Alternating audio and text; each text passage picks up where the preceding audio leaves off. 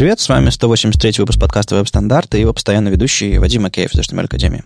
В этом подкасте мы обсуждаем главные новости фронтенда за прошедшую неделю. Читайте новости в Твиттере, ВКонтакте, в Фейсбуке или в Телеграме. Если вам нравится, что мы делаем, поддержите нас на Патреоне. Все ссылки в описании. Сегодня у нас в гостях Кирилл Роговой из Skyeng. Привет, Кирилл, и расскажи немножко о себе. А, привет, я работаю в Skyeng уже практически год, и в Skyeng я занимаюсь почти все время разработкой видеосвязи. А теперь у нас есть целая команда, которая посвящает все свое время задаче улучшения видеосвязи на платформе, чтобы ученики и а, учителя не страдали. Сами занимаюсь разработкой уже, наверное, больше пяти лет. В основном работал в вебе и делал кучу всего, то есть я такой журналист-девелопер. И, наверное, последнее время а, меня как-то занесло сильно вот в TypeScript, на бэке, на фронте и в WebRTC, и вот вот это вот все в, реальной, в коммуникации реального времени. Я знаю, много ли народу занимается в Skyeng, там, потому, просто потому что это такая онлайновая платформа, а именно ну, удобная для обучения. Там, то есть ты, не привязываешься к офлайну, к каким-то там группам и прочим типичным школам. То есть проект продвинутый. Но не всем, может быть, понимают, как это работает. Зачем вам WebRTC? Опять же, в двух словах, как это устроено? Угу. Основная концепция а, нашей онлайн-школы – это занятие один на один с а, преподавателем. И первая важная функция нашей школы – это предоставлять некий интерактивный experience ученику, когда а, не просто вы созваниваетесь по скайпу, у вас есть какой-то общий материал в виде PDF, и вы как-то по нему проходите, то, как это часто работает, в том числе в онлайн-школах. Но вместо этого у вас есть какие-то интерактивные странички, упражнения – вы можете проходить какие-то задания, вы можете смотреть вместе какие-нибудь видео, трейлеры к фильмам, а, обсуждать их, вот это вот все. И то же самое там касается домашних заданий, где не просто огромная текстерия «напиши эссе», а набор каких-то упражнений, а, где можно выбирать подходящие варианты, соединять слова, вот это вот все. И это первая штука. И а, какое-то время Skyeng, э, по сути, и был вот этой вот такой вот платформой с интерактивными упражнениями. Учитель с учеником созванивались по скайпу, потому что это был а, самый простой путь. С течением времени основная проблема была в том, что а, очень неудобно переключаться между контекстами, да, когда упражнение или трейлер и там какой-нибудь скайп. И когда э, учитель или ученик смотрят на контент, они не видят своего собеседника. А мы пришли к выводу, что все-таки там 80% занятия это сам учитель, а не контент. И поэтому Skyeng решил попробовать сделать свою собственную видеосвязь, э, тем более, что к тому времени уже вроде как более-менее созрела технология WebRTC, чтобы можно было не устанавливать никаких расширений, либо делать это на флеше, либо еще как-то. И появились разные игроки а, крупные в веб, которые вроде как сделали полноценное нормальное видео, типа Hangouts, которые мы используем каждый день либо более там свежие компании типа AppearIn. Skyeng решил перенести все в платформу. Круто. На самом деле мы как-то записывали один выпуск из Skyeng э, с, с, с Андреем Ямановым и Алексеем Охременко э, прямо у вас там в офисе где-то в студии заперлись, а когда еще Андрей работал, работал у вас. А вообще, да, мы сегодня, собственно, Кирилла позвали поговорить про WebRTC, такая интересная тема, про которую пишут, пишут, но как-то, ну, наверное, она немножко узкая, потому что это не каждому проекту нужна какая-то вот подобная функциональность, или, может быть, нужна, но мы разберемся позже. А так мы сейчас поговорим про всякие там события, статьи и прочее, и отдельно про WebRTC. Какие у нас события? 11 июля в Рамблере пройдет Рамблер Frontend номер 7 а, в Москве. Это очередной метап рамблеровский э, на неделе, когда подкаст, собственно, выйдет. Там будет синхронизация вкладки браузеров, миграция монолита на, на SPA, э, анимация в вебе. В общем, типичный, типичный московский метап. Это все будет 11 июля, а 13 июля в Питере наконец-то уже пройдет э, тот самый Web Standards Days, о котором мы там так долго вам рассказывали. Мы опубликовали финальную программу Web Standards Days э, в Питере. Это, там будет 7 докладов и один подкаст.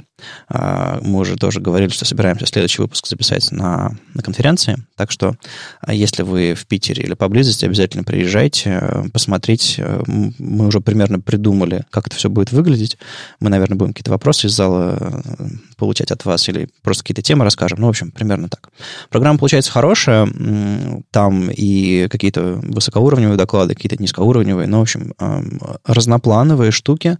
И последние два доклада появились про про то, как делать хороший перформанс на вашем сайте с помощью Google PageSpeed, практический доклад а, Данила Крахмаля, и доклад GraphQL, наверное, самый хардкорный, а, или не хардкорный, или это будет просто введение в GraphQL вообще, насколько, насколько у вас а, уровень вообще понимания того, что там есть. Там будет введение в REST, сравнение с REST, и, в общем-то, гипотеза, мол, может быть, это протокол будущего.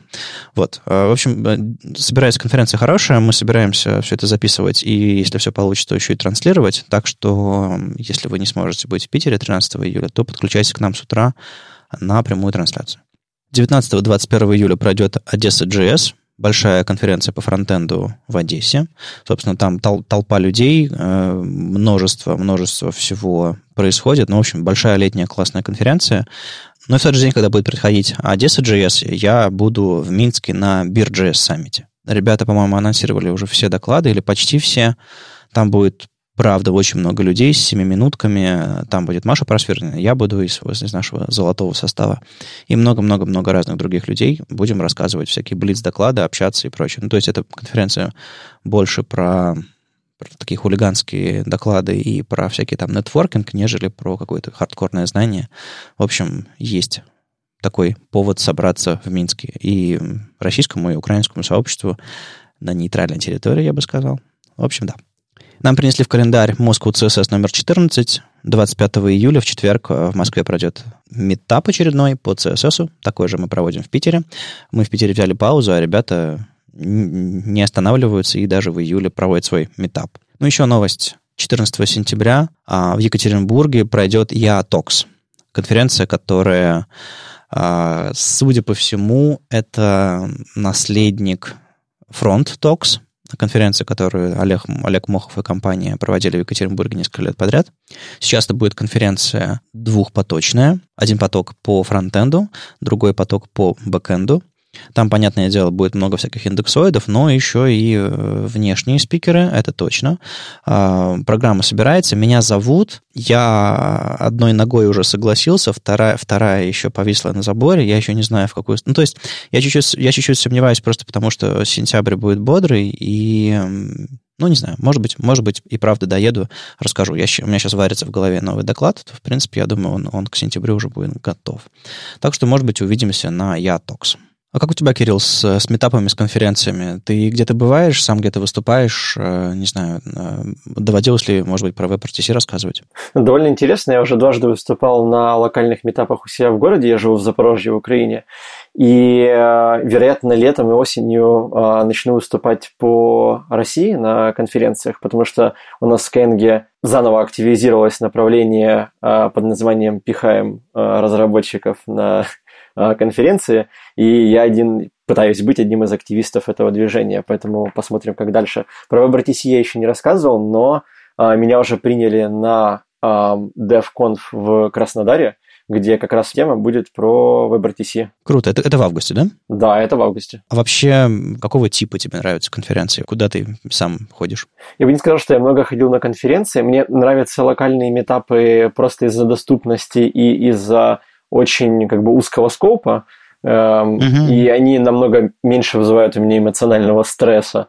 Но касательно крупных конференций, а, я скорее больше люблю доклады больше концептуальные, чем направленные на какую-то конкретную технологию, либо методы решения какой-то кон- конкретной проблемы, а, потому что я просто не сильно верю в то, что концепция доклада, формат доклада хорошо помогает в а, передаче знаний по решению каких-то проблем. Больше про философию, концепции, расширение кругозора, вот это вот все. Поэтому я сам стараюсь чаще склоняться к таким темам, когда я могу что-то рассказать, и я люблю больше всего слушать именно такие темы, а остальные более специфичные я просто читаю. Ну, просто не все всегда видят прям какую-то ценность э, в подобных докладах. Э, люди просто когда платят, особенно когда платят за билеты, они хотят, чтобы э, прям вот каждую, каждая копейка окупилась мол, вот мое, решение моей конкретной задачи, над которой я прямо сейчас работаю, пожалуйста, изложите мне. Я сфотографирую слайд и потом э, наберу этот код у себя в проекте. Ну да, на самом деле формат доклада, он, правда, больше про вдохновение, про, про какие-то советы, про какие-то направления движений, чем про, про конкретные штуки. Но люди все равно любят хардкор. И, ну, даже на самом деле на хардкор можно вдохновить. Либо эмоциональные доклады, когда вроде как ты не получил какой-то очень важной информации, может быть, твой кругозор расширился, но ты просто кайфанул от э, самого доклада, то есть ты его посмотрел не как какой-то учебный материал, а как вот такое выступление, некий стендап, который тебя повеселил. Да, согласен. Это все событиями. Давайте двинем ко всяким статьям, которые были на неделе. Не то чтобы было много новостей, но всякие статьи повыходили. И не, если уж не на неделю, то, по крайней мере, мы давали их новостями. Больше всего на этой неделе меня поразила статья, которая уже немножечко устарела. Она аж вышла аж 1 июля. А, неделя во фронтенде это уже, это уже прошлый год. Она поразила мое воображение именно своим подходом, таким незамутненным, чистым и... В общем, а, статья называется How to SCSS. А, Ее можно перевести как, как, как писать на SCSS или как использовать SCSS. SCSS — это синтаксис SAS, это препроцессор. Ну и э, обложкой статьи является, собственно, логотип React и знак плюса, и логотип SAS. Это меня уже насторожило, и выясняется, что прежде чем начать использовать SCSS, э, автор этой статьи, Роберт Чен, предлагает сначала установить Create React App, потом создать проект, инициализировать, там, вернее, установить Node.SAS, и уже тогда в рамках этого всего, исключительно в рамках приложения на React, сделать всякие там app.css и уже внутри начать использовать всякие э, фишечки из, из препроцессоров. Взгляд меня, конечно же, поразил. Статья не очень длинная, а он там рассказывает про все возможности SCSS, то есть там всякие там экстенды и прочие, прочие чудеса, а как он собирается там внутри, как внутри app, app.js э, все это собирает вместе. Меня, конечно, больше всего поразило именно, что с какой стороны он смотрит на это все. То есть, как он эм, стартовал статью про использование CSS, по сути, ну, то есть другого синтаксиса, через призму single-page а. Это что, какое-то, не знаю, поколение людей, которые именно так видят начало веб-разработки, или, или я, я даже не знаю. У тебя есть какие-то версии? Он, к сожалению, не дал а, особого контекста, но что меня удивило, сейчас довольно редко найдешь какую-то статью про что-то там CSS в, где-то там в React, где не предлагают styled components, uh, CSS and JS и что там еще есть. А автор этой статьи, он, как мне кажется, пошел по пути наименьшей технологической сложности с точки зрения интеграции с CSS, но, к счастью или к сожалению, никакого контекста о том, а, почему стоило сделать именно так, а, в статье нет. Возможно, это хорошо, если ты новичок, потому что тебе а, не приходится об этом думать, и ты можешь просто начать. Но настораживает, что ты как новичок, ты также не знаешь, чем для тебя обернется это в будущем. Ну да, то есть ты заводишь себе весь React ради того, чтобы написать CSS, по сути. Я представляю незамутненным разумом новичка, взгляд на это все. И он ведь может подумать, что ну так нужно делать, чтобы писать CSS. То есть именно так он работает. То есть именно вот этот вот, вот э, все, вся эта вот обвязка, все эти зависимости джаваскриптовые, вся эта тяжел, тяжелая артиллерия, этот э, React, React DOM и все остальное, это нужно, чтобы писать CSS. Чем-то напоминает историю с jQuery, когда а, мир в какой-то момент уже начал подразумевать, что Э, jQuery это как будто просто уже стандартная фича разработки, и вот React начинает почему-то заполнять эту нишу. А. Поразило мое воображение статья. Я даже не буду спрашивать э, наших слушателей, эм, если кто-то так делает, чтобы начать писать CSS. Я надеюсь, вы так не делаете. Мне интересно, если, бы, если вы понимаете, почему так удобно, если у вас есть возможность, не знаю, объяснить мне, человеку удивленному, э, почему такая статья имеет право на существование. Ну, в смысле, любое высказывание имеет право на существование, но почему эта штука может быть вот именно в таком виде кому-то полезной, интересной и так далее.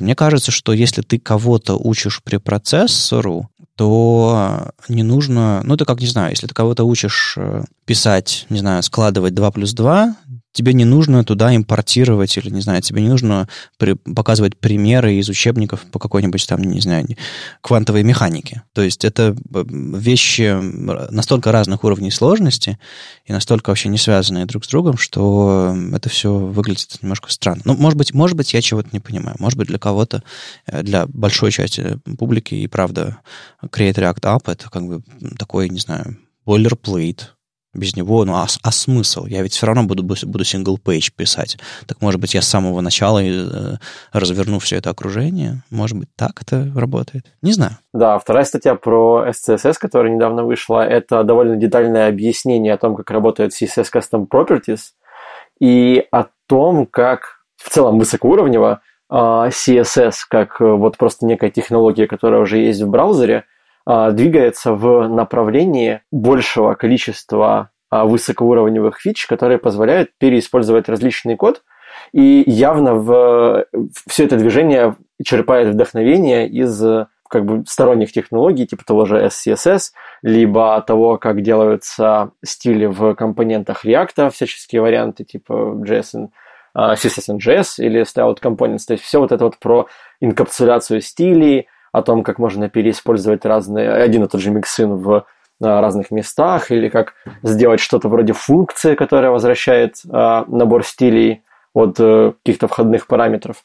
И я лично сильно удивился, то есть я много раз слышал про а, custom properties, но при этом почему-то в моей голове а, я их представлял просто как какие-то, вот условно говоря, переменные, какой-то способ а, имплементировать 5% того, что дает там SCSS поверх CSS в самом э, CSS. То есть, возможно, я смогу там создать какой-то отдельный файлик с переменными, и дальше их буду как-то использовать. Но после того, как я полностью прочитал статью, оказывается, что а, вся эта концепция позволяет делать очень много вещей в нативном CSS, которые, для которых мы а, раньше использовали препроцессоры. То есть она позволяет делать миксины, позволяет делать переменные, позволяет делать что-то вроде функции, которая возвращает а, набор стилей. Должен сказать, что для меня, так как я уже до этого пользовался SCSS или LES, а, для меня было не а, сразу очевидно и понятно, почему это работает именно так, как это работает. Есть мне показался подход а, CSS несколько сложным, но, наверное, если стереть с моей головы все знания про LES и CSS, то все это имеет, в принципе, а, довольно много смысла один из выводов, который я смог как бы из этого Э, черпнуть, это то, что либо сейчас, либо в каком-то не очень далеком будущем а, для многих вещей нам больше не понадобятся препроцессоры, потому что у нас это уже будет под рукой в CSS. Вопрос будет, конечно, с поддержкой браузеров и все эти технические штуки, которые мы не любим, но интересное направление. Мне больше всего помогло понять, что такое вот эти вот CSS-переменные на самом деле есть момент, когда я перестал их называть переменными, когда я их начал называть кастомными свойствами. То есть э, это не переменные, это свойства, которые вы можете назначать, переназначать и, собственно, сами создавать, и оперируя, и, ну и, соответственно, выводить где-то. То есть, как только вы принимаете эту идею, вам уже не кажется, что они ведут себя как странные переменные. Они ведут себя как нормальные свойства, а внутри которых можно задать любое значение, не только типичные значения из, из CSS, типа цвета, там, а, что угодно на самом деле. Статья хороша именно тем, что тут как раз э, разбираются очень нетипичные случаи, то есть это такое углубленное изучения этих именно кастомных свойств. И мне кажется, что если вы уже поиграли с ними на уровне переменных, ну, в смысле, назначили где-то переменную, потом ее использовали, то пора делать второй шаг, пора понимать, как, как они, собственно, наследуются, перезаписываются, как можно а, какую-то простенькую логику на них делать, и даже иногда сложную логику, но это вам кроме Комарову, он об этом любит статьи писать, а те вещи, которые, не знаю, легко читать и писать, попроще, с простенькой логикой, соответственно. Тут в статье очень много всякого хорошего есть на примере вот этого, на примере этих полосочек. Очень-очень неплохие примеры, как там, там дата атрибуты используются, как там, там значение по умолчанию. В общем, классное погружение на самом деле. Не могу сказать, что я применяю все, что есть в этой статье в собственном коде, то есть когда я пишу какие-то вещи там для собственных каких-то проектов, каких-то простых вещей, где я могу себе позволить использовать вот эту вот такую совместимость браузерную, которая нужна для кастомных свойств. Не могу сказать, что я использую прям какие-то суперсложные вещи прямо сейчас, потому что ну, мне не доводилось делать такие интерфейсы в последнее время, где нужно было бы реально а, переназначать что-то, еще что-то такое. То есть я их использую, когда мне нужно, там, не знаю, абстрагировать.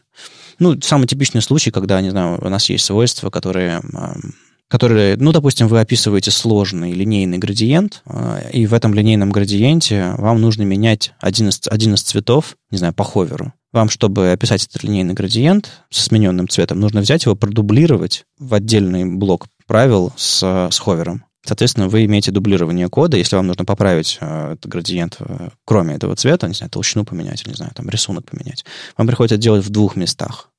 У вас получается дублирование кода. Так вот, э, засунуть вместо одного из цветов э, кастомное свойство, эту вот переменную, и менять ее по ховеру, это, конечно, вот один из самых распространенных примеров использования этих э, кастомных свойств в моем коде прямо сейчас. То есть э, я никогда особо не баловался генерированием, а, генерацией селекторов с помощью там, всяких там персандов и прочего дела в, в, в препроцессорах. Я чаще использовал, абстрагировал там цвета, размеры шрифтов, там какие-то группы свойств. Поэтому мне, я не то чтобы скучаю там, по САСу, по лесу, и мне, в принципе, вот этих кастомных свойств в моем коде хватает. Другое дело, что, ну, бывают задачи посложнее, и если у вас есть задачи посложнее, может быть, вы найдете решение вот в этой статье. Так что прям, прям рекомендую, статья очень хорошая на Smash. И ты еще упомянул про дейта теги и про селекторы. Статья к этому приводит между делом, но что мне... Один из таких типа ага эффектов у меня было то, что а, эти кастомные property позволяют стилизировать разные элементы в нашем доме в HTML не с помощью каких-нибудь классов, а с помощью вот каких-то параметров через data property. То есть написал там data stripes равно что-то, а у тебя подтянулся сразу целый набор каких-то CSS свойств под капотом. И э, в нативном HTML действительно можно сделать такую систему э, стилизации, когда ты работаешь с кастомными атрибутами тегов, ты можешь, например, абстрагировать какие-то лайауты, которые там часто используешь, ты можешь абстрагировать какие-то способы визуально выделить компонент. И это меня тоже довольно сильно эм, удивило. То есть э, в этом плане CSS дает нам теперь намного больше э, способностей, хотя бы из-за того, что мы теперь можем писать э, кастомные дейта-атрибуты к тегам, э, у которых будет свое собственное значение, и это значение мы сможем использовать еще вот внутри стилей. Ждем статьи, как помирить все это с Create React App. И сравнительно свежая статейка Зака Лезермана, э, точнее, Зака «Я знаю все про веб-шрифты Лезермана», как его называют. Его Крис Койер попросил разработать стратегию для подгрузки шрифтов для редизайна CSS Tricks. А, редизайн CSS Tricks прошел достаточно давно уже. Видимо, Зак сейчас собрался наконец-то написать об этом.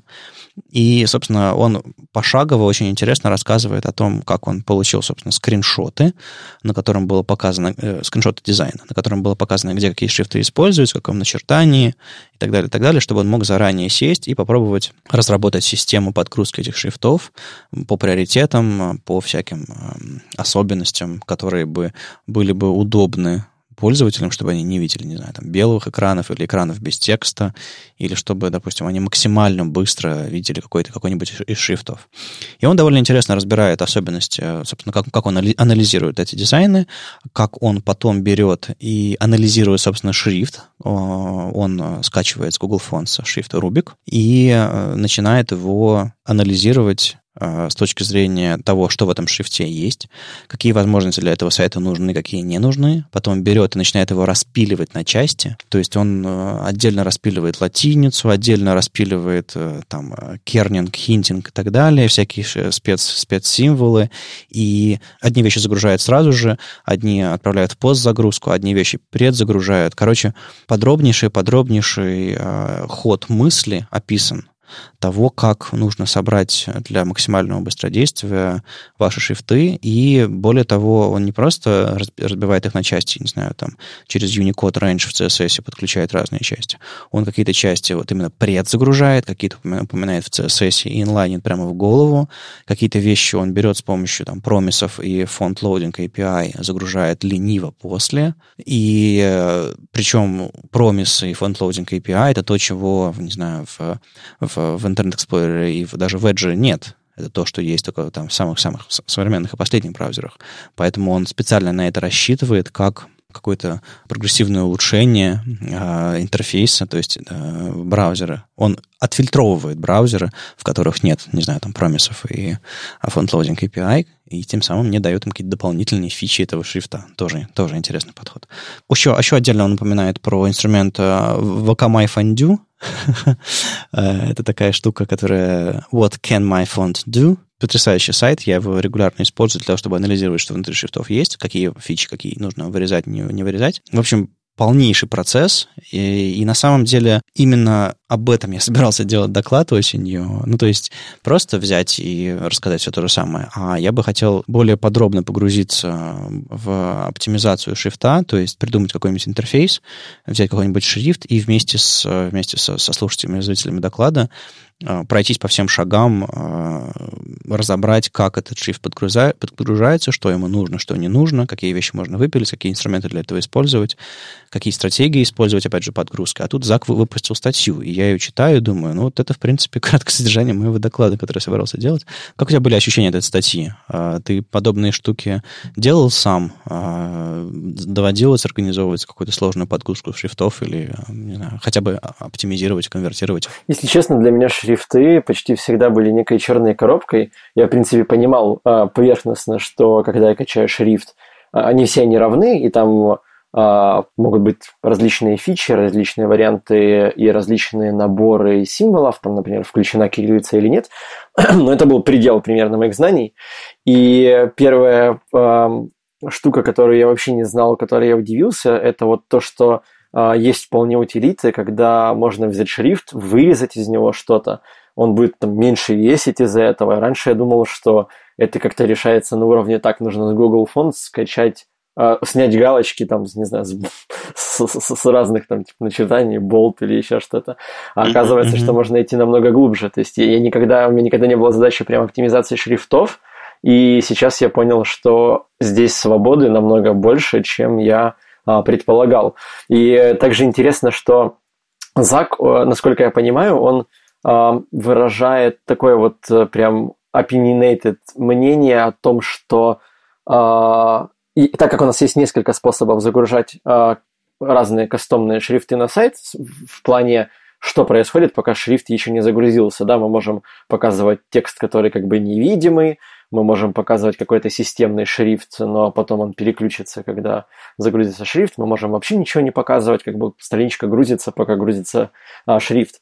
И интересно, что вот в этом подходе двухфазовой загрузки, загрузки шрифтов, когда все самое важное выделяется в первую, фазу, насколько я понимаю, что он советуют в большинстве случаев просто э, делать так, чтобы страница грузилась, пока грузится шрифт, не показывать никакого контента и таким образом избегать любых э, прыжков, скачков, связанных со шрифтом. Это тоже интересно, потому что э, так, я раньше знал о том, что э, у разработчика есть несколько вариантов, э, как поступить, пока грузится шрифт, но я как-то не очень сознательно относился к этому, то есть как-то интуитивно выбирал вариант, тестировал это как-то, и, и все было ок. Теперь я как-то больше понимаю а, влияние различных вариантов, и теперь я понял, что шрифт можно сократить там самый начальный до чуть ли не меньше 20 килобайт, и mm-hmm. вполне им блокировать загрузку страницы, и это будет ок, а, что тоже интересно. То есть это сразу избавляет меня как разработчика от э, вот этой вот головной боли, что будет, пока шрифт загружается,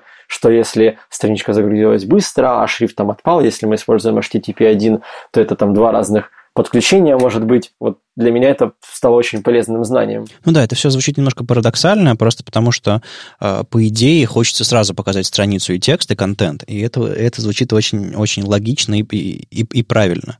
Э, другое дело, что если вы прям вот оптимизировали шрифт до, до, до самых костей, и там вообще ничего нет лишнего, и вы просто, не знаю, тот самый текст, который самый первый покажется, выпилили как раз эту самую часть шрифта и вместе заблокируете как бы загрузку страницы именно с помощью этой штуки.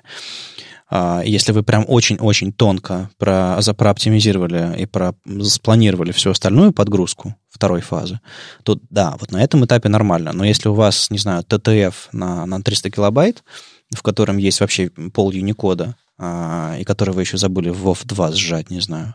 А, естественно, блокировать страницу вот таким ресурсом, это, ну, это, это абсолютная глупость. Поэтому а, совет всем, кто, кто сейчас слушает, не делайте так, как Зак, если вы не знаете, что вы делаете. Блокировать загрузку страницы только потому, что это вам будет легко делать как раз с точки зрения разработки, но это так себе. А, если вы все заоптимизировали до да не могу, тогда уже можно. А пока, ну вот. Я просто, э, почему мне эта статья еще близко была, я, раздумывая про доклад свой, Э, занялся оптимизацией шрифтов сайта, которые я там недавно делал для, для нового подкаста музыкального LP. И я как раз там повозился с тем, чтобы я, я взял шрифт, купил отдельный шрифт для, для этого проекта, который мы используем там для заголовков и на логотипе. А, и я его скачал просто в TTF и начал всячески распиливать, оптимизировать и так далее. То есть я сделал отдельную версию для кириллицы, отдельную версию для латиницы, с Unicode Range подключил, и когда оно там находит кириллицу и латиницу на странице, а, вернее, в, стилях на странице, да, только тогда эти шрифты начинают подгружаться, и я еще вот не, не занялся прилоудом, было бы хорошо еще прилоудить эти штуки, и, но я уже занялся инлайном CSS. Ну, то есть, короче, для меня все это сейчас близко и интересно. Я, а, я, я люблю выжимать из сайтов в свободное время миллисекунды и, и, и килобайты, потому что э, когда страница рисуется мгновенно, это, конечно, фантастический эффект, а, даже на медленном интернете, даже на стареньких телефонах. Так что оно того стоит, а, возникает такое ощущение мгновенности и, это, и сайтом сразу можно пользоваться, им сразу хочется пользоваться, потому что он здесь, его не нужно ждать. Ну, это, конечно, чаще всего за отсутствие, не знаю, статистики, рекламы и всякого такого, прочего мусора на ваших, на ваших э, страницах, но это всегда можно убить, перформанс и шрифтами, в частности, тоже. А, сейчас это сложнее сделать, у браузеров появились новые, новые умные дефолты, потому как они рендерят шрифт, а, но, тем не менее, всегда можно, всегда можно э, что-то испортить. Поэтому читайте Зака. Если вам нужно разработать какую-то стратегию по загрузке шрифтов для какого-то проекта, если вы часто стартуете проекты, например, если у вас не собственный продукт, мне кажется, это очень-очень хорошее руководство по тому, что можно сделать. Я надеюсь, все э, инструменты, которые он упоминает, всякие там PySubset и Glyphhanger и прочие чудеса, они заводятся и на Windows тоже, потому что лично у меня не было пока опыта разработки на Windows, а, именно э, с точки зрения э, веб-шрифтов. И я перед тем, как делать свой доклад, естественно, все это потестирую. Но пока вот я не уверен, что все эти инструменты одинаково адекватно и хорошо заводятся на Windows. Если у вас есть какой-то опыт, если вы видели все эти инструменты, или просто хотите попробовать, расскажите потом нам в комментариях или где-нибудь еще, а как у вас там получилось все эти инструменты завести не только на Mac. Ну, поговорили про верстку, надо двинуть потихонечку в JavaScript, благо, что э, у нас там в конце манячит WebRTC как большая тема. Тут есть э, статья, которая в, вызвала максимальную, максимальную реакцию на этой неделе в наших соцсетях. Люди и, и репостили, и лайкали, и ретвитили, и все остальное, с одной стороны. То есть было внимание, был интерес. И, с другой стороны, принялись обсуждать, плохо это или хорошо. Собственно, о чем речь? А, статья называется «Советы по улучшению условий в JavaScript». Это Милош Протич, а, некто. И его Павел Наконечный перевел у себя в блоге. Павел без обид, но перевод, по-моему, ужасный. В смысле, что там есть некоторые слова, некоторые идиомы не переведенные или сделанные как-то очень неудачно, поэтому а, если такой призыв. Если хочется немножко редактуры, еще чего-то, эм, при, приходите к нам э, в медиум веб-стандартов. Э, можно, я не знаю, прийти к нам в почту, договориться, и мы с, с, с вычеткой, с, с редактурой, со всем остальным опубликуем у себя. Понятное дело, там с, под вашим именем и всем, всем остальным. Но я к тому, что мы можем помогать эти статьи приводить в, какое-то более приличное состояние. Тем не менее, э, статью в этом, в этом состоянии можно читать. Другое дело, что лично мне тяжело. И она говорит о том, собственно, как писать условия внутри JavaScript. Условия, ну, это такая базовая часть языка. А, есть способы избегать условий, так или иначе. А, у тебя, тебе доводилось писать во всяких там а, стилях программирования, где, где модно и удобно избегать условий? Да, я... у меня постоянно меняется мнение на этот счет. Я начал, как и большинство людей, писать в каком-то процедурном стиле, который медленно перетекал в объектно-ориентированный стиль. При этом, когда ты не знаешь, а, когда у тебя нет 10 лет опыта в объектно-ориентированном, вообще в ООП в целом, ты склонен э, писать разную гору костылей и использовать всяческие паттерны совершенно неправильно, и я думаю, что я буду проходить через это еще очень-очень долго. А потом была волна функционального программирования, которая, как мне кажется, сейчас идет э, на спад. Ну, по крайней мере, этот хайп идет на спад. И а, я пытался разобраться, что же там такого хорошего, что они предлагают. И вот это была одна из один из периодов, когда отчасти я также отказывался от различных условий. Но сейчас, как мне кажется, я снова прихожу к концепции, когда самое главное – это просто насколько код легко читаем, насколько вне зависимости от используемых концепций, насколько я как человек быстро могу понять, что происходит и что-то там изменить. И все остальное это всего лишь инструменты достижения. Поэтому сейчас мое мнение, что да, очень клево избегать а, каких-то условий, потому что их тяжело читать, но если ты вместо чего-то более изощренного можешь просто написать э, два ифа, которые будет просто элементарно понимать другому разработчику, то почему нет? А сами методы, которые тут в статье упоминаются, все эти современные возможности, там э, array includes, э, что там еще, every, find, sum и прочее, тебе доводилось использовать прямо в живом коде? Да, да, я, я бы сказал, что includes практически, ну, includes очень часто использую, просто потому что часто приходится искать вхождение какого-то элемента в массиве. Find чуть реже, every и сам, наверное, еще реже, но при этом у меня они уже как-то в голове задержались. Постоянно о них думаю, когда нужно сделать. К нам, на самом деле, пришли э, в комментарии ВКонтакте и сказали, что в статье используются э, методы из Stage 2, это плохо и все такое. И я вот думаю, э, я, честно говоря, не нашел, какой из этих методов на Stage 2, а, по-моему, в статье прямо не упоминается, но, может быть, я просмотрел, конечно. А, какое у тебя вообще отношение к, к, стейджам и к маскриптовым, и э, насколько ты рисково пишешь? Ну, я думаю, это зависит сильно от контекста. Я, если я делаю что-то свое и где я не сильно... То есть я, я не очень критично отношусь к риску тому, что вот было что-то в стейдж 1, и потом его не взяли в спеку, и теперь его не будет. А, ну и ладно, ну и а, фиг с ним. Вот. Но в целом я чаще всего скептически отношусь к Stage 1 фичам, потому что они статистически часто отпадают, либо в конце концов приходят в спеку в совершенно каком-то другом виде. Но начиная со Stage 2, я уже плюс-минус э, нормально отношусь к использованию в продакшене, если есть качественный полифил, который работает э, везде. И да, наверное, можно использовать. Обычно это такие вещи, которые даже если они в какой-то момент отпадут от спеки, то в реальном мире либо А, вы продолжите их использовать, ну, кон- конкретно эту фичу, которая никогда не будет в спеке, но вы ее уже много раз использовали. Если это что-то несущественное, типа какой-нибудь array sum, то ну и ладно, будем ее использовать, будем считать, что это наша, наша версия там какого-нибудь а, соответствующей Lodash функции.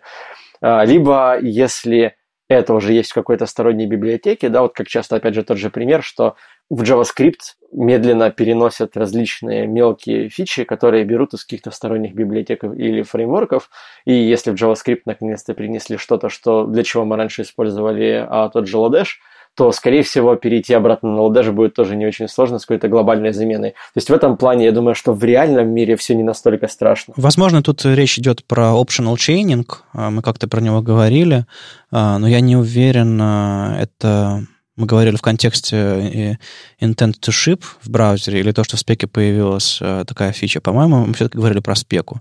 Наверное, все-таки это действительно optional chaining, где можно ставить вопросик э, во время обращения к, тому, к, к полю объекта и не получать ошибку из-за этого. То есть, допустим, тот же самый, например, query selector, туда тоже можно поставить вопросительный знак и запросить value через него. И довольно, довольно интересная штука.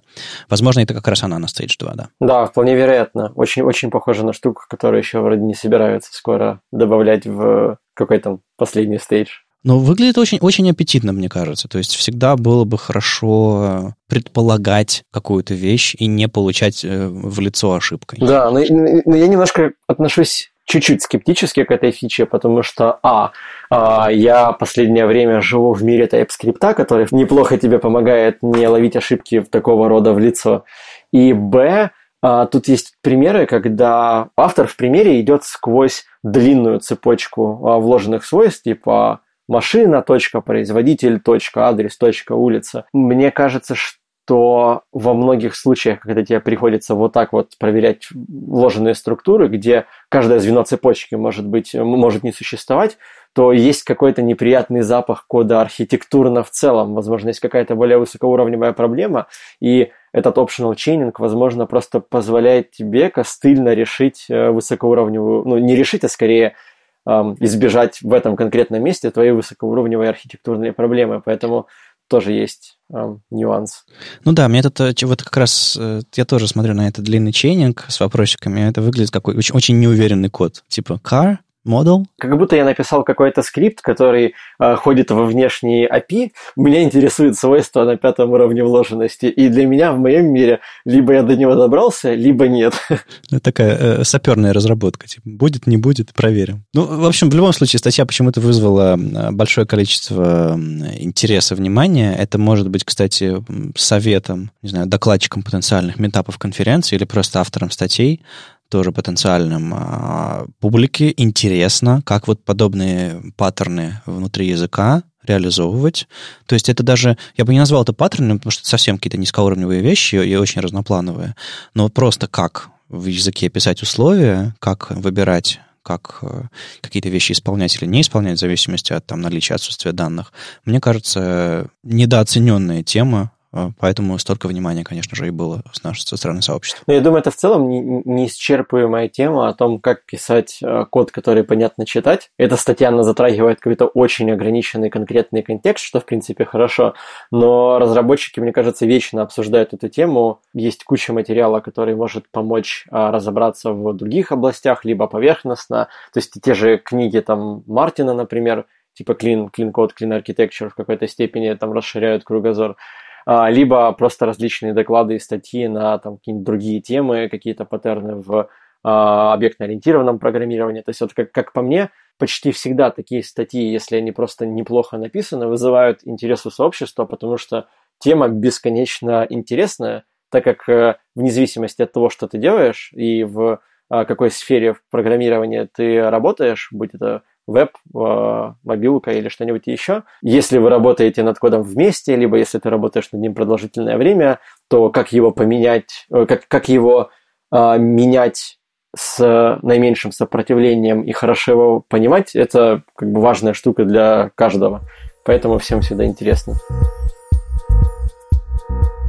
И последняя статья в мире JavaScript, о которой люди общаются, это статья от э, Рича Харриса, где он рассказывает, почему он не использует веб-компоненты. Веб-компоненты в целом это последнее, очень, последнее время очень э, активная тема обсуждений. Сам автор статьи, он высказывает э, немало скепсиса по поводу всего этого движения веб-компонентов. И что интересно, мое внимание привлекла не только статья, но также и обсуждение в комментариях, потому что там нашлось много людей, которые были не согласны практически со всем, что написал сам автор. Поэтому а, здесь сразу стоит воспринимать эту статью как некую войну а, мнений, ну или просто такой healthy discussion про а, одну из таких нашумевших тем в мире технологий. И вот сам автор, он выступает неким как бы антагонистом здесь, и а, в какой-то степени предлагает не использовать веб-компоненты для кейсов, для которых люди его расценивают, но при этом в комментариях есть, естественно, обратные мнения. И что, что мне больше всего а, как бы понравилось, чем я согласен с автором статьи, это то, что кажется, что многие люди сравнивают веб-компоненты с React-компонентами, Angular-компонентами, Vue-компонентами, то есть будто бы э, вот эта вот как то комиссия, комитет по разработку, по разработке языка пытается перенести концепцию вот известных веб-фреймворков внутрь нативного стека. Мне кажется, что это не совсем корректное сравнение, и как автор говорит, что все еще веб-компоненты это довольно-таки низко, вернее, даже не автор, наверное, это в комментариях написали, что веб-компоненты это довольно-таки низкоуровневая API, это все еще API по прямой работе с домом. И стоит расценивать веб-компоненты скорее как некий строительный кирпичик для каких-то высокоуровневых абстракций, чем какую-то прямую замену современных а, фреймворков. Я думаю, что это вполне а, здоровая точка зрения, и в первую очередь, скорее всего, а, целевая аудитория веб-компонентов может быть даже не прямое их использование пользователями, собственно, JavaScript, да, нативного стека, а авторами различных библиотек каких-то, э, которые, которые строят какую-то верхнеуровневую абстракцию. То есть, например, возможно, если бы React писали, когда веб-компоненты уже были, то написать его было бы проще, к примеру. И это вот первая мысль, которая мне понравилась. А, а вторая – это то, что такое мнение текущее, это то, что веб-компоненты в том виде, которое мы видим его сейчас, это какая-то версия 0.00001, и через несколько лет мы будем смотреть на это, на, на какие-то темные а, времена компонентов внутри веба. То есть, а, а, я уже, наверное, немножко упомянул об этом, когда рассказывал про кастомные свойства. А, вот нативный веб-стек, он а, движется, он, он, он находится под сильным влиянием того, что люди делают за пределами э, этого стека, то есть это всякие фронтенд фреймворки, препроцессоры, много всего такого. И видно, что веб-компоненты это тоже часть этого движения, то есть вот мир показал, что а, удобно делать интерфейс, разделять его на компоненты, делать вот эту вот всю инкапсуляцию и все такое, и а, мы получаем определенного вида такой response от а, комитета а, разработки этого core стека. Ну, изначально это ведь было э, веб-компоненты V0, которые, собственно, были самой-самой первой реализацией. И более того, во времена веб-компонентов V0, там, 5 лет назад. Была еще идея HTML-импортов, которые в итоге похоронили, заменив их, их JS-импортами, ECMAScript овыми современными. То есть это уже не первая итерация, на самом деле, веб-компонентов, это уже вторая реализация. И, собственно, текущее состояние веб-компонента называется V1, то есть это версия API она сейчас дополняется новыми возможностями э, само, самих спецификаций, там, и дополнительными спецификациями, там, там constructible style sheets, допустим, вот этот lit HTML, который команды внутри Гугла разрабатывают, такой удобный шаблонизатор для веб-компонентов и прочего-прочего. То есть я бы не сказал, что это прям совсем ранняя-ранняя версия. Она, другое дело, что она итерируется, сами спеки развиваются, но вот принципиально не меняется просто потому, что ну, это API для веба. Оно не может меняться принципиально, потому что люди уже по нему код написали. И, допустим, вот даже V0 веб-компонентов, к сожалению, из Chrome не смогли вовремя выпилить, потому что на нем написан YouTube современный. Сейчас они ждут, пока YouTube перепишется на V1, и тогда они выпилят из Chrome его поддержку. Вот что забавно. Да, это забавно. Ну, и, мне нравится, как ты сказал, что а, веб-компоненты это теперь API для веба. И вот как раз, наверное, а, основная мысль, что компонент, веб-компонент это API для веба, но не API для как бы, ваших приложений прямое. И что, вот, что имею под в виду под темными временами, это под версией 0.0.0.1, это в плане юзабилити для конечного пользователя, о том, что сейчас э, ребята mm-hmm. делают отличную работу для того, чтобы э, сделать вот эти вот строительные блоки, но я верю в то, что э, через несколько лет они также пойдут в сторону переноса более высокоуровневых концепций, которые будут работать на базе веб-компонентов, которые позволят нам уже а, иметь ну, какой-то вид того, что мы сейчас называем фронтенд фреймворками, прямо внутри стека. Когда-нибудь мы обязательно придем к миру, где действительно все могут шарить между собой какие-то изолированные компоненты, которые включают в себя все вместе, JS, CSS там. И вот, вот веб-компоненты это отличный шаг в эту сторону, да, осталось в будущем только сделать вот какую-нибудь свою, свою версию полноценного user API. Возможно, ее никогда не будет, потому что, опять же, комитет по большей части нацелен на более низкоуровневые вещи и веб-API. Вот эта оставшаяся часть, более высокоуровневая архитектура, передается на сторону уже development community, потому что им как бы виднее, чем им нужно. Но мне это кажется более реалистичная история, то есть, э, возможно, и правда не стоит нам э, в веб-платформу слишком уж opinionated высокоуровневые вещи внедрять, потому что времена меняются, вкусы меняются. Не знаю, если в одном синтаксисе, в одном принципе будет написано это API, то потом разработчики будут поливаться, потому что э, новая мода пришла.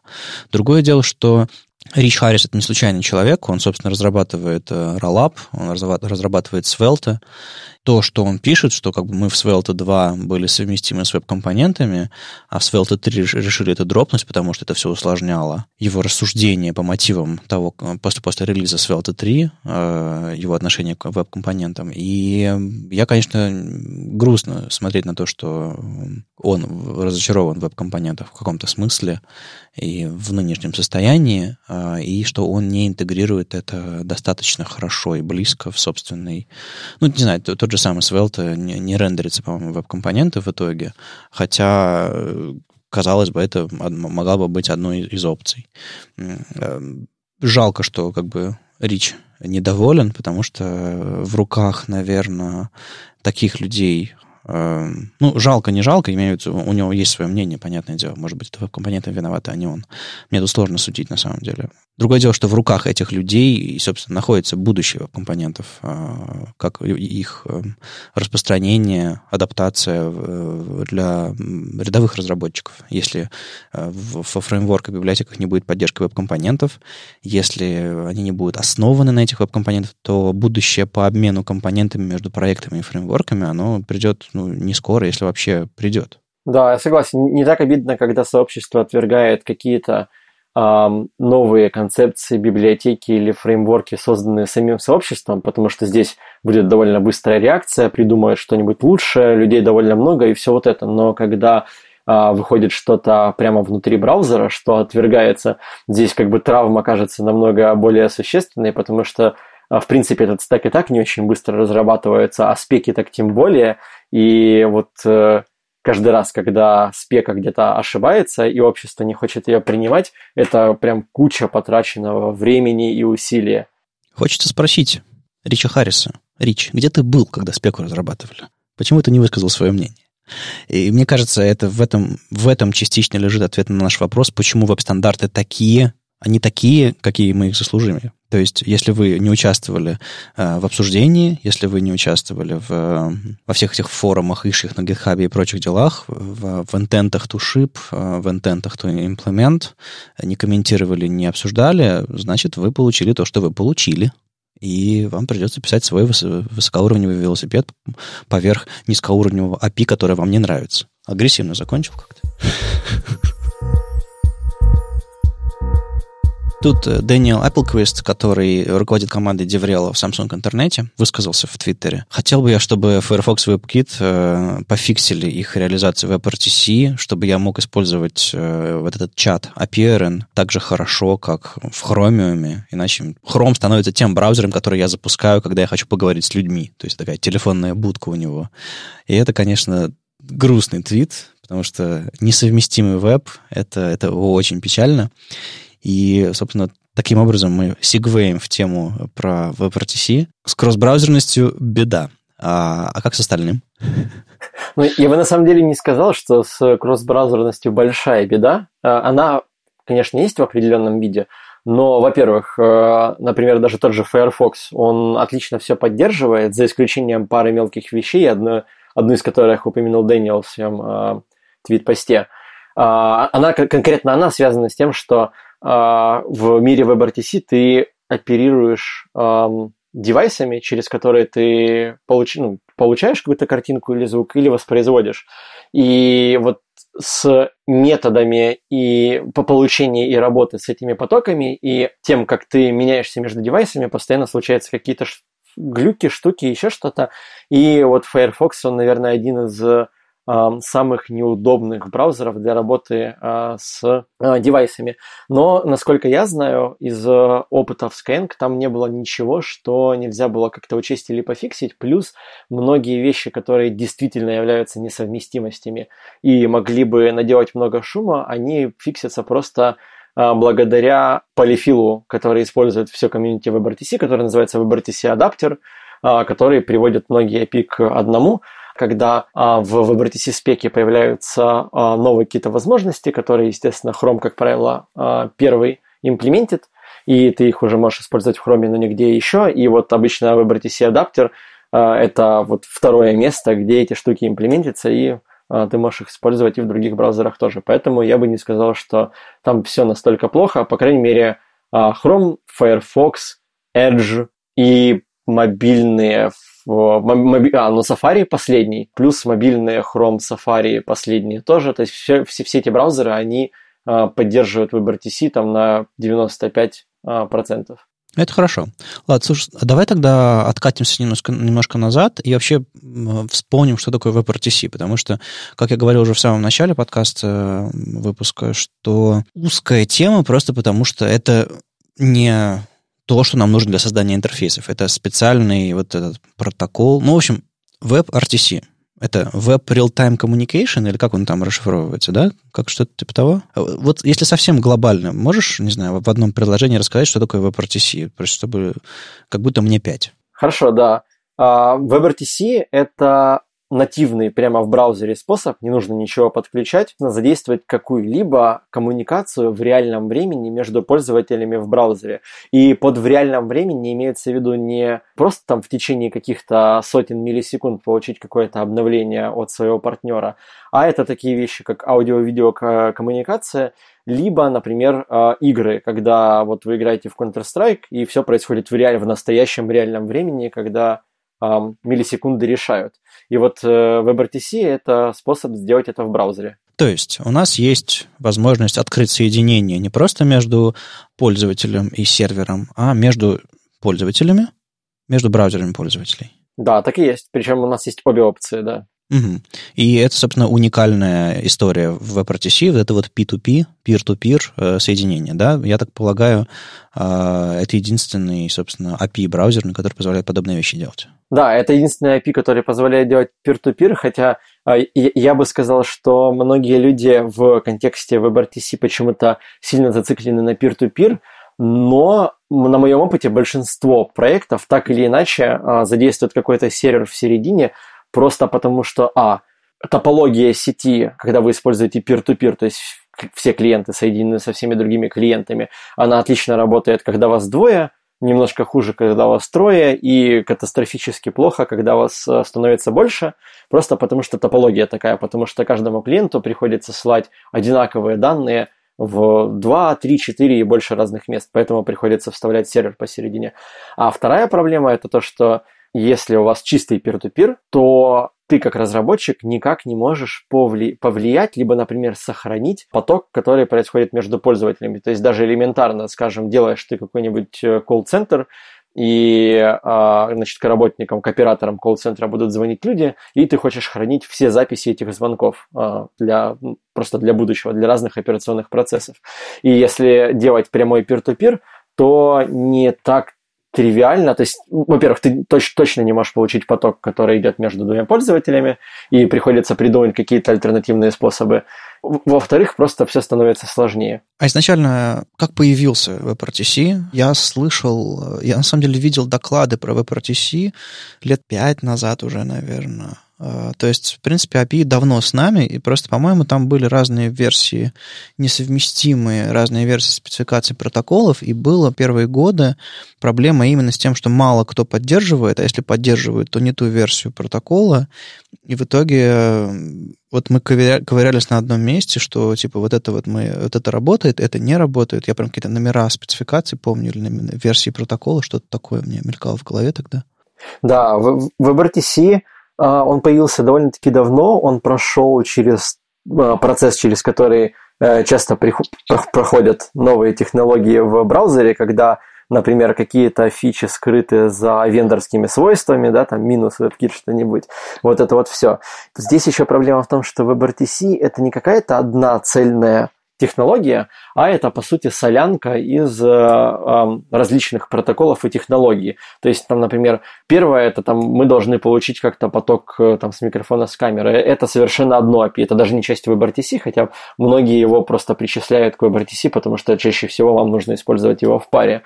Дальше вам нужно как-то определить, какие у вас там внешние IP-адреса и какие способы достучаться до каждого клиента. Это совершенно другая штука. Это называется ICE, другой стек, условно говоря, технологий со своими протоколами.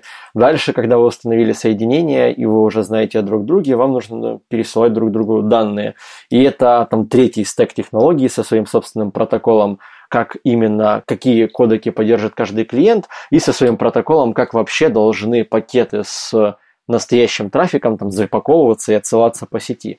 И в начале времен несовместимостей было много, среди, то есть в разных частях вот этого всего стека. То есть, например, кто-то, какие-то браузеры не поддерживали определенные части протокола, которые, которые описывает, что поддерживает или не поддерживает конкретный клиент. Какие-то другие браузеры, например, а, нормально не поддерживали полноценно API получения доступ, там, доступа к устройствам, переключения между ними, вот это вот все. И да, было очень много сложностей с этим. Но сейчас э, все, все намного лучше. Ну а как сегодня, когда уже все стало намного лучше, WebRTC, собственно, используется? То есть, э, когда ты говоришь, э, когда я слышу про WebRTC, и ты сейчас тоже упомянул, что всегда почему-то речь идет про видео, аудио, коммуникацию, про все вот это. Но ведь это же просто протокол, его не обязательно использовать видео или аудио. Можно же что-то другое делать. И э, просто, видимо, именно вот в этом э, real-time communication, в смысле видео, аудио, э, больше всего и пользы, пользы нашлось для него, да? Да, я бы сказал, что вот как мне кажется, так интуитивно, видео, аудио, разные конференции, это где-то 90%, может 95% use case в WebRTC, и это именно то, что дало ему основной толчок но при этом WebRTC дает очень ну, такое великолепное API для обмена любыми произвольными данными, причем бинарными, и эти бинарные данные можно составлять как хочешь, который называется а, WebRTC Data Channels. И здесь можно сказать, что я бы прям поделил, провел линию между использованием WebRTC для видео-аудио и Data Channels, потому что с видео-аудио задействовано намного больше разных а, движущихся частей. Эти два протокола обмена данными, э, которые используются для видео-аудио и для Data Channels, они немножечко отличаются между собой, а, хоть они основаны плюс-минус на одной и той же спецификации, и вот это вот все. Но да, и вот последние 5-10% use кейсов либо в бизнесе какие-то способы передать данные э, между клиентами, либо peer-to-peer передать данные как-то очень быстро, например, это может быть либо а, какой-нибудь, какие-нибудь мессенджеры, которые вообще не хранят данные на своем сервере. Я забыл, к сожалению, название недавнего, о котором я смотрел. А, то есть получается, что клиенты через сервер просто находят друг друга, но общаются напрямую. Трафик идет от одного компьютера к другому, и сервер скомпрометировать сервер можно, но ничего из этого не получится. То есть, например, такие есть вещи. Либо есть э, различные ну, не то чтобы экспериментальные, скажем так, творческие подходы к решению уже существующих проблем – с помощью WebRTC, потому что WebRTC под капотом почти всегда используют UDP. Вот, mm-hmm. многие, наверное, знают, чем UDP отличается от TCP. И одна, одно из главных отличий это то, что когда ты шлешь а, трафик с одной точки в другую по UDP, тебе с каждым пакетом не нужно ждать от э, принимающей стороны э, сообщения, что окей, я все принял, давай ко мне следующий пакет. Поэтому можно э, прям спамить в него пакетами подряд. Так, собственно, и работает стриминг а, аудио или видео. И вот а, есть, например, проекты вроде Peer CDN. Это CDN, которая позволяет э, получить различные привычные нам ресурсы типа JS или CSS по channel WebRTC. И э, в определенных кейсах это может быть реально быстрее, чем по, по сути, HTTP протоколу их скачивать. А почему? А в каком месте это работает? Именно из-за оптимизации UDP, из-за особенностей работы UDP? Я очень сильно не исследовал эту тему, но, насколько я помню, да, там как раз история про UDP и о том, что из-за того, что протокол не гарантирует безопасность получения данных именно в том виде, как это работает в TCP, можно передать данные пачками быстрее, а если ты вдруг недополучил какие-то данные, то именно их потом ретранслировать заново, а не делать такую очередь, что пакет А пришел, окей, пакет А пришел, теперь подсылаем пакет Б. И это позволяет быстрее их пересылать. Не, ну я понимаю, как, как действовать с, с, с, с потерей данных пакетов э, в видео. Не знаю, у тебя качество видео ухудшится, или, не знаю, какие-нибудь э, кадры замрет, то же самое с аудио. Вот мы сейчас с тобой по скайпу соединяемся, и, и твой голос иногда становится, как будто тебе там автотюнер называется или еще что-то, да. Эм, это понятно, это можно деградировать немножко качество звука, качество видео. А вот как с данными там быть? Потому что если тебе, если ты работаешь по UDP, то тебе приходится э, всю эту вот дополнительный слой э, поддержки целостности самому писать? А, ну, не совсем. На самом деле Data Channels, они предоставляют гибкое API о том, какой уровень гарантии получения данных ты хочешь иметь. А, в основном это делится на... У тебя, есть две свободы. Первая – это хочешь ли ты гарантию, что все пакеты, отосланные отправителем, ты получаешь в том же порядке, а, как он а, отправил у себя на стороне получателя. А второе – это что делать, если пакет не дошел вовремя. А, мы можем либо просто не делать ничего, ну, не дошел и не дошел, а, либо попросить отправителя отправить его заново и подождать энное количество времени а, перед тем, как мы снова подумаем, что типа, ну ладно, не дошел, не дошел. И так вот, с помощью Data Channel можно построить канал с уровнем гарантии, с таким же, как в TCP, то есть пакеты переходят в том же порядке, и если мы что-то не получили, то отправитель пришлет этого заново.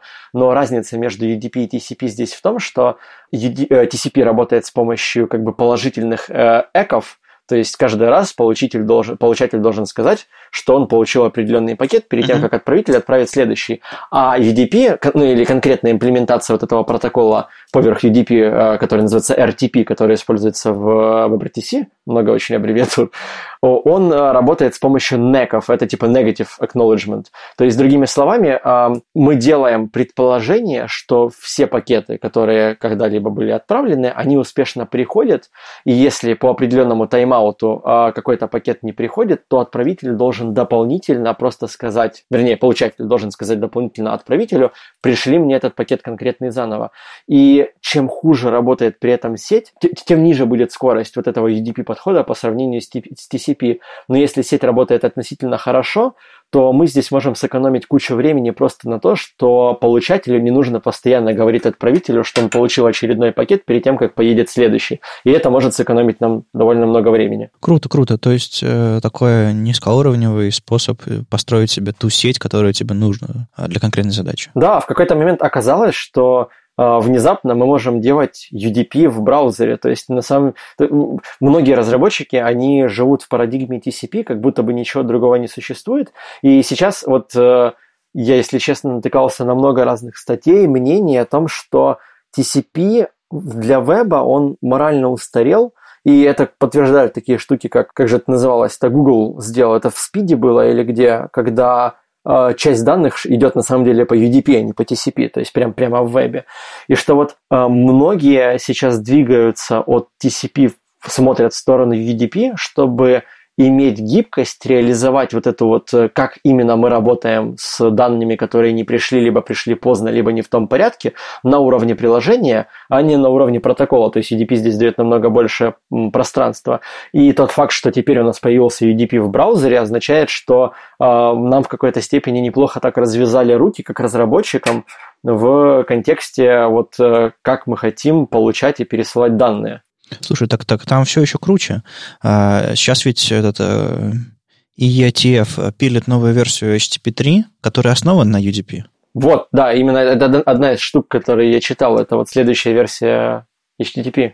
Да-да-да, то есть а, этот протокол Quick, который используется в Гугле, то, что придет на смену HTTP 2, а, и то, что, собственно, сейчас обсуждается, и там вроде бы как UTP будет как, как, как транспорт использоваться, это прикольно. Ну, то есть, видимо, там не в чистом виде, там тоже будут какие-то, не знаю, профили, его можно будет там менять, настраивать, я полагаю, а, для, для разных задач, но выглядит очень-очень прикольно. То есть, действительно, а, не только TCP будет как бы нашим транспортом основным.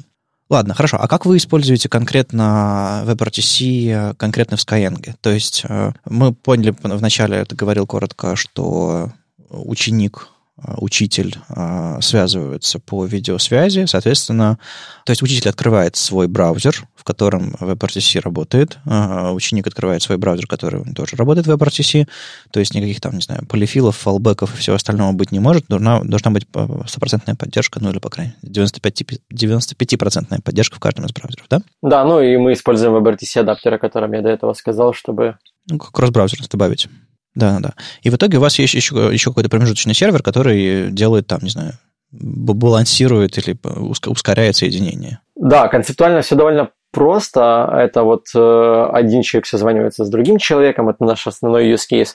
И да, у нас есть сервер посередине. На самом деле у нас есть много серверов, и у нас есть алгоритм, по которому мы, мы выбираем сервер, который мы считаем будет, э, подойдет лучше всего для этой конкретной пары людей.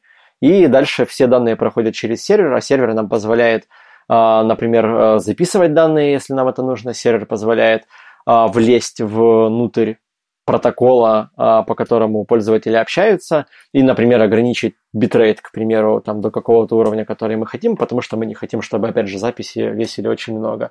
Но потенциально сервер может еще предоставлять кучу-кучу-кучу дополнительных фич, которыми, которые нам просто не нужны, и без сервера практически невозможно сделать качественные групповые звонки, а это один из наших следующих экспериментов в 2019 году. Мы хотим сделать какой-то MVP для групповых уроков, а, где тоже будет WebRTC, и где прям будут полноценные групповые звонки, как сейчас мы привыкли в Hangouts видеть. У меня есть подруга, которая работала преподавателем в Skyeng, и я помню, что была сложность с тем, что, кажется, она не могла использовать свой iPad для того, чтобы созваниваться с учеником из- из-за того, что там, не знаю, э, WebRTC не поддерживался. Как, как сейчас с кросс-браузерностью? Насколько вы поддерживаете, допустим, мобильные устройства? Потому что, насколько я знаю, один из самых э, больших э, преимуществ как бы платформы, которая вот так построена на веб-технологиях, что не нужно ставить приложение, а не нужно иметь какой-то супер навороченный, не знаю, компьютер, можно просто взять телефон, планшет и созвониться из, из полевых условий. Если всем, всем, всех устраивает качество записи, качество видео, то как бы вперед. Ну, на десктопе у нас э, все довольно хорошо. То есть в целом у нас там политика платформы такая, что мы э, рекомендуем использовать Chrome или Firefox для лучшего experience а. Это не связано напрямую с видео. Но в целом у нас э, на десктопе видео работает практически везде – в том числе в Safari на Mac. То, что ты как раз упомянул про iPad, сейчас уже а, у нас полноценно есть поддержка а, последнего Safari 12 на любой Apple платформе. И раньше действительно, да, до 11 версии Apple не поддерживал WebRTC вообще никак. С 11 версии появилась некая ограниченная поддержка которую мы сразу же у себя включили, и уже можно было как-то пользоваться. И с 12 версии появилась полноценная поддержка, и они еще дальше там э, развивают, э, там, какие кодеки они поддерживают, более низкоуровневые детали. И сейчас, э, если речь идет о мобильных устройствах, то последние Safari и Google Chrome однозначно работают. Также работают некоторые, ну, опять же, Firefox работает, работают не, все хромиумы, из проблемных мест, наверное, на мобильных устройствах сейчас это, например, разные встроенные браузеры, когда ты, вернее, не встроенные браузеры, как это называется, когда ты внутри приложения нажимаешь на ссылку, и у тебя открывается. Вот, вот WebView, например, в большинстве случаев не поддерживает WebRTC просто как технологию, то есть мы ничего с этим не можем сделать.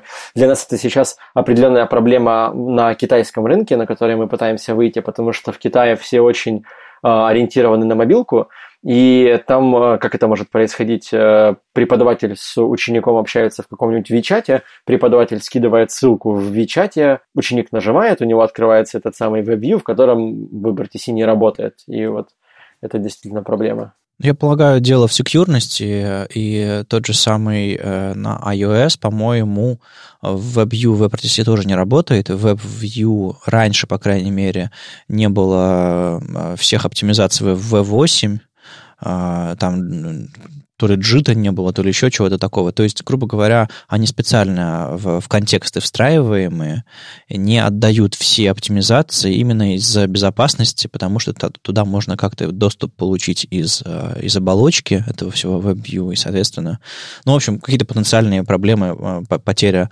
приватности, какие-то данных пользовательских э, могут случиться. Но, на самом деле, радостно слышать, что вы начали поддерживать там всякие а, а, iOS, потому что, да, действительно, у них поддержка Э, базовая была там еще, по-моему, с 2017 года, но вот адекватная появилась вот в марте 2019, то есть совсем недавно, а, когда 12 собственно, 12 Safari вышло. И теперь все, все по-настоящему. Надо, надо будет этой, надо подруге передать, что заработало. А, ну, то есть с браузерной совместимостью все нормально. Какие есть, э, не знаю, челленджи, сложности, еще что-то такое, связанное, не знаю, с кросс-браузерностью, с платформами, с сетью, со всем остальным? Или все у вас, все чудесно в мире WebRTC? Я бы не сказал, что все чудесно. Основные челленджи, они делятся на две категории. Категория первая – это почему-то у пользователей, вообще пользователи не смогли созвониться, и там может быть много разных причин. А, мы сейчас это у себя исследуем, пытаемся их сегментировать и понять, что из этого мы можем починить, а что нет. А вторая группа – это пользователи успешно созвонились, но лагает, фризит, дорожки рассинхронизированы, вот это вот все.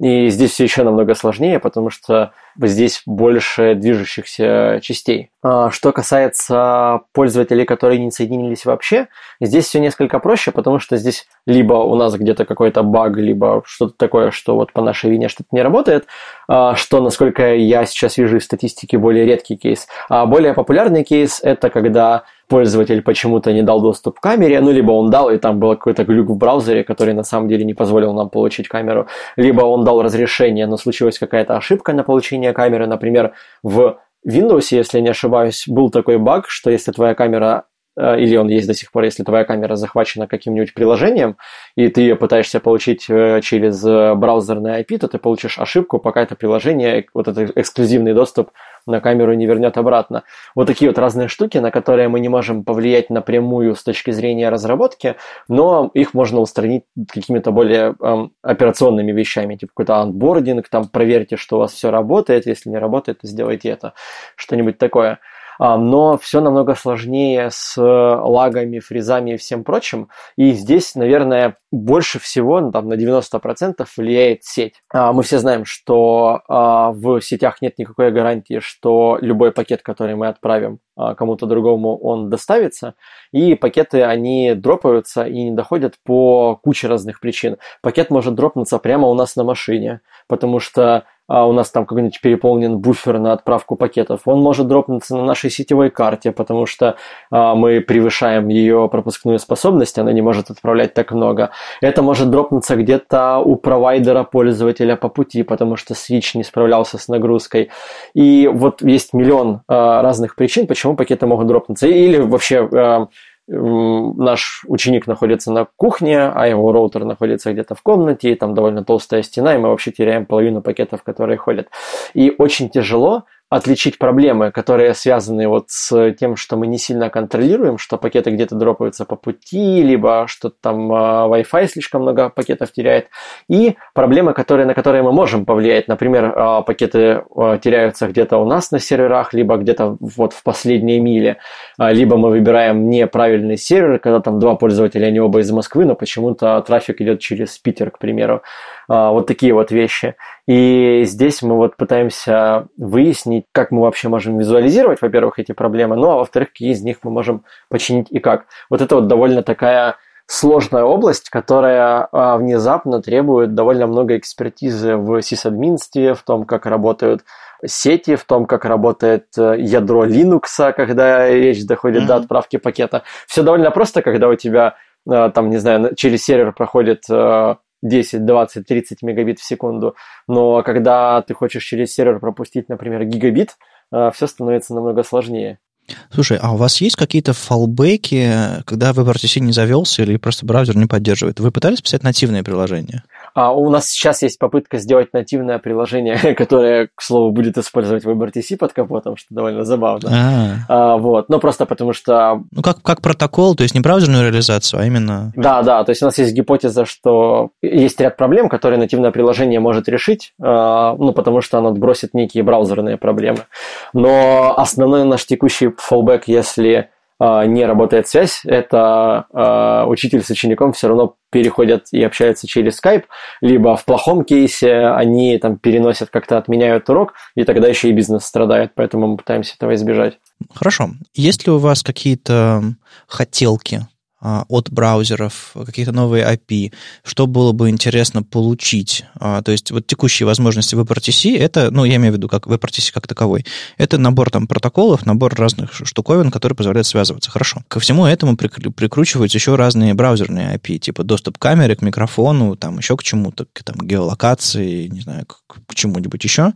Какие бы API вот в этом смысле хотелось бы получить, если уж, не знаю, с WebRTC вы довольны? Ну, вообще, мне кажется, что на текущий момент э, с этими API все в целом довольно-таки хорошо. То есть мы, мы прозрачно понимаем, что где как работает, мы получаем необходимый набор функций, которые у нас есть. Могут быть дополнительные use cases, которых у нас нет, которые бы а, потребовали каких-то хотелок. То есть это там более сложные кейсы, когда хочется шарить экран и видео одновременно, и нужно там Э, как-то два потока передавать. Там, там есть свои нюансы. Но так как наш кейс, он э, пока попроще, то с точки зрения API хотелок, наверное, нет. Но я бы сказал, что есть еще история с кодеками. Там есть своя война, в том числе политическая. И лично я очень жду кодек, который выйдет, скорее всего, не раньше 2020 года, я имею в виду хоть в какой-то имплементации. Он будет называться AV1, AV1. Ну, он потихоньку сейчас уже в браузерах начинает поддерживаться. Другое дело, что там у него много технических сложностей по дороге. Да, да. Но, но это будет такой вот прям демократичный, открытый, бесплатный кодек, а, который работает, ну, как мы хотим верить лучше, чем все существующие кодеки, а пока у нас есть с этим определенные не то чтобы прям проблемы, но о кодеках нужно думать. О них нужно думать, потому что есть линейка кодеков от Google, э, это VP8, VP9, и есть линейка кодеков от MPEG, это H264 и H265, который еще называется HVAC, да? HVC. Вот. И сейчас э, такая ситуация, что, например, браузеры типа Chrome или Firefox, они поддерживают и одну, и вторую линейку, но э, Safari последний, несмотря на свою хорошую поддержку WebRTC, он какое-то время очень долго поддерживал э, только H264, и с очень недавнего времени, буквально, наверное, полтора-два месяца, он начал еще и поддерживать VP8. Это старый гугловый кодек. А, а мы больше всего ориентируемся на VP9. Это вот последние версии, так сказать, гугловый кодек, который чуть-чуть больше грузит компьютер, но при этом а, а, требует немножко меньше пропускной способности сети. И вот всего этого, во-первых, есть проблема у нас с переключением между кодеками, потому что, например, мы используем, мы предпочитаем использовать VP9, все счастливы, все довольны в 90% случаев, но если пользователь приходит из Safari, то мы хотим, э, нам приходится специально писать код, э, чтобы в случае, когда браузером не поддерживается VP9, а, мы как-то быстренько переключились на H264, и для этого там нужно совершить определенное количество действий. Это первая проблема. И вторая проблема – это все-таки то, что даже тот же VP9, э, который поддерживается много где, или H265, который почти нигде не поддерживается, они уже, так сказать, немножко в зрелом возрасте своем, и уже есть вещи, которые в них устарели с точки зрения э, кодинга, и что в целом пора в мире э, как бы принести еще один новый кодек, который будет лучше предыдущих просто с точки зрения эволюции. Поэтому вот кодеки э, – это вот одна из таких вещей, которые точно могли бы улучшиться для нас. Если интересно, есть классная статья про то, как, устроен, э, как устроены конференции в вебе в Zoom, да, Zoom вот этот вот софт для конференций, который в основном используется на десктопе и на мобилке, у них есть веб-версия, и они не используют, не используют WebRTC так, как их используют все. У них все довольно костыльнее, и это довольно интересно, и показывает потенциальное направление движения WebRTC в целом в будущем. Они как делают? Они все так же получают, а, например, картинку с э, веб-камеры пользователя через браузер на IP, но дальше они после этого рисуют, как, в принципе, и мы, в тег видео, чтобы пользователь видел mm-hmm. сам себя, свой поток. Так вот, дальше из тега видео в любой момент, а, нет, даже не так, они вместо тега видео рисуют на canvas. А с canvas а в любой момент можно взять э, изображение, ну то есть слепок изображения, как бы скриншот этого canvas а в сыром виде, прямо вот в BMP формате, где ко всем пикселям есть доступ.